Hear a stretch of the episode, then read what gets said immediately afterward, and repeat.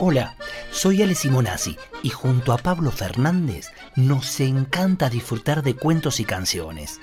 Los contamos, los cantamos y dibujamos. Podés buscarnos en YouTube, en Spotify o en Facebook. Vení, acércate, acércate que ya estamos por empezar. Cuentos que cantan.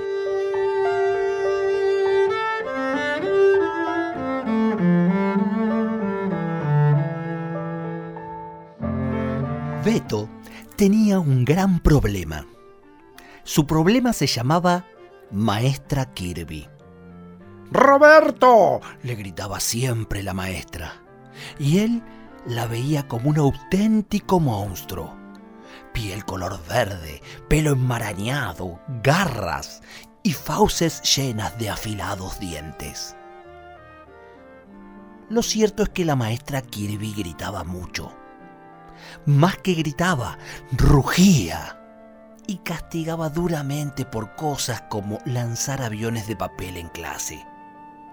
Roberto, te quedas sin recreo. Así es que Beto estaba totalmente convencido de que su maestra era un monstruo. Un sábado a la mañana, aprovechando que se había levantado temprano y no tenía clases, Beto decidió ir a la plaza pero nada podía ser peor. Ahí, en la plaza, el lugar que más disfrutaba Beto en la vida, sentada en un banquito, con un hermoso sombrero de ala ancha y el mate en la mano, estaba su maestra. Vaya terrible sorpresa. Y todo fue peor, mucho peor, cuando la maestra Kirby vio a Beto y lo llamó para convidarle unas galletas. Beto se acercó, un tanto cortado, y cuando tomó una de las galletas, una ráfaga de viento hizo que el sombrero de la señorita Kirby salga volando. Beto reaccionó sin pensarlo y corrió tras el sombrero, alcanzándolo, y lo agarró justo antes de que cayera un charco. La maestra se puso tan contenta que compró el paquete más grande de pochoclo y se sentó junto a Beto a disfrutarlo. Luego Beto le contó que el lugar que más le gustaba del parque era donde estaba el gran ombú y que disfrutaba mucho trepándolo, pero que siempre necesitaba la ayuda de su hermano para el primer envión. La señor Kirby se ofreció a darle el aventón y Beto pudo trepar al ombú. Luego jugaron a la nave de piratas y terminaron disfrutando un helado de frutilla. En todo este tiempo, en que se había volado el sombrero de la maestra, Beto lo rescató, comieron pochoclos, trepó el ombú, jugaron a los piratas y tomaron un helado, Beto notaba cómo la figura del asenio Kirby iba cambiando. Poco a poco, su piel dejaba de ser verde y se volvía más sonrosada. Su pelo ya no era una maraña, las garras se hicieron manos y sus dientes ya no eran los de un tiranosaurio rex. De pronto, la maestra Kirby sacó de su bolso una hoja y se la dio a Beto para que haga un avioncito de papel. Beto lanzó el avión de papel al aire y voló con tantas piruetas como nunca había visto. Creo que fue el mejor vuelo de un avión de papel de la historia, dijo Beto.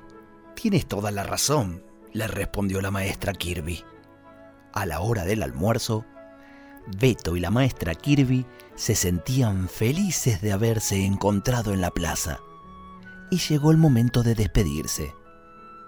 Te veré el lunes, Beto. Adiós, maestra Kirby.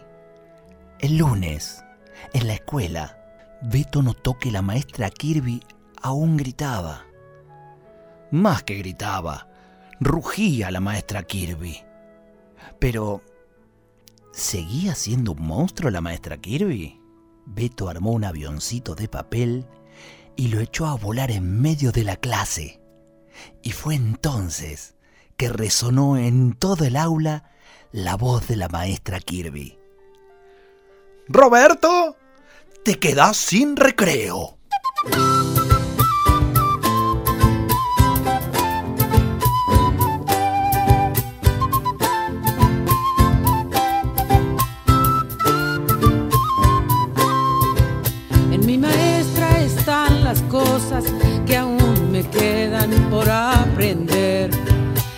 Palabras llueven hermosas como el rocío al amanecer. Y sus palabras llueven hermosas como el rocío al amanecer. En mi maestra están las risas, su voz, los retos y la lección. Cada mañana de olor a tiza va a estar por siempre en mi corazón. Cada mañana de olor a tiza va a estar por siempre en mi corazón. Señorita,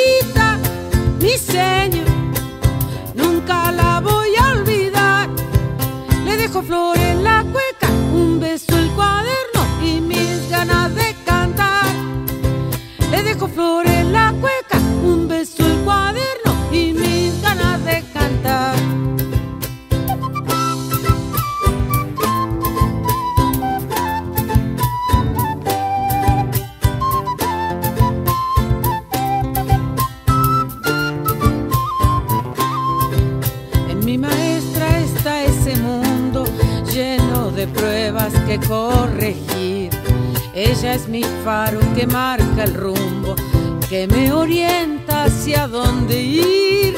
Ella es mi faro que marca el rumbo, que me orienta hacia dónde ir. En mi maestra están las respuestas que aún me quedan por escuchar. Qué bueno señor que hoy haya fiesta, usted tiene mucho que festejar.